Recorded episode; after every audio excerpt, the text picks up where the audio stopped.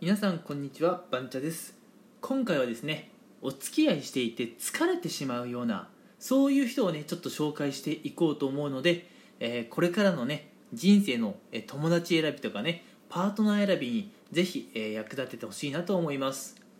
であのーまあ、友達選びとかねパートナー選びをするときにどういう人とつるんでしまうとあの疲れてしまうのか。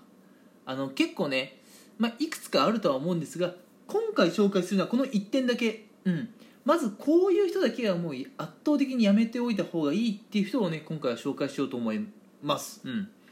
で今回ねあの紹介するこの人をやめておけっていうのはあの周りの人にねえ依存するタイプの人は絶対、えーやめておいた方がいいかなと思います、うん。まあ、結婚相手とか親友と呼ぶ相手としてねエントリーすするというかね選ぶのはもちなもちろんなんですけども、うん、あのもう本当にね絶縁してしまってもいいんじゃないかっていうくらいね他人に依存するような人はあのもう付き合っていて大変です、うん、あのこのね周囲の人に依存するっていうのは特にねあの日本人に多かったりするんですよ。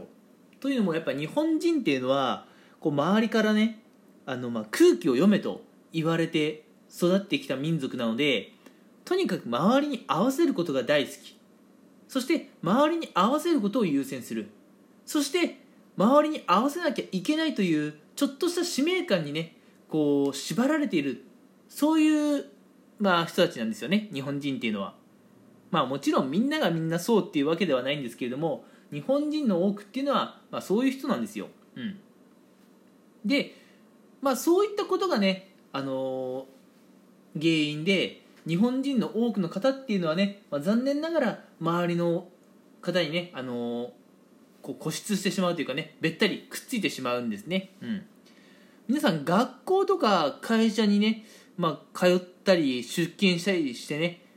あのーまあ、見たことあるんじゃないかなと思うんですけども、うん、どこに行くにしても一緒の人っていませんか？例えば学校、うん、次移動教室でねもう移動しなきゃいけない今から移動しても間に合うか分かんないのにあの友達がねまだ教室でもたもたしている、うん。まあ、本当だったらねすぐにもう移動教室行かなきゃいけないんだけどここでね周りに依存してしまうタイプの人は遅刻覚悟で教室にいるねそのお気に入りの友達のことを待ってしまう。で一緒に遅刻する、うん。まあ、こういう人もねやっぱいるんですよ、うん、あのやっぱ授業に遅刻するとかっていうのはね、まあ、本来ダメなことだと思いますよ。しっかりやっぱり時間を守んなきゃ、うん、でも周りの人にねこう固執するような人っていうのは遅刻するのかあるいは友達と離れ離れになるのか、うん、どっちをねえー選ぶのかって言った時に友達と離れたくないから遅刻しますみたいなねそういう方やっぱりいるんですよ、うん、こうやって周りの方にねくっつくタイプの人間は危険です、うん、逆に言うとねあのそんなにべったりくっつかれたいですかって話ですよ。あの皆さんね絶対これ疲れますよ。あの体力とかね気持ちとかいろんなものを消費してしまうんですね。うん。あの今日もこの人いるからなんかねこの人にペース合わせなきゃいけないとか。うん。なんかまた今日も監視されてるなっていうふうにも感じてしまいますしとにかく心身ともに疲れてしまいます。なのでもう周りの誰かにねべったりくっついてしまうような依存症のタイプの人はあの親友とかね、うん、あるいは友達、うん、それからまあパートナーにはね絶対選ばない方がいいです。あの付き合っていて、まあ、最初のねあの数日数ヶ月は気にならないかもしれないですけど長期で見てくるとねいや絶対疲れるんですよ。うん。こんなべったり張り付かれたらさ、うん、自分のねペースで自分の人生を生きていけないんですよ、うん、なのでいい人間関係を築くためには、まあ、程よい距離感っていうのをねしっかり守れているっていうのは大前提なんですよ、うん、相手にべったりするんじゃなくてあのーなんだろう本当にね合間合間の休み時間でたまに話しかけるぐらいで全然いいんですよ、うん、学校であればねあの別にツレーションに行かなくてもいい、うん、一緒に帰らなくてもいい時間があってたまたまだったら一緒に帰ればいい。そういう感じでいいんですよ、うん、あの別にねべったりくっついてなくてもそうやってね時々話すだけでもね人と人との距離は縮まるので仲良くなります。うん。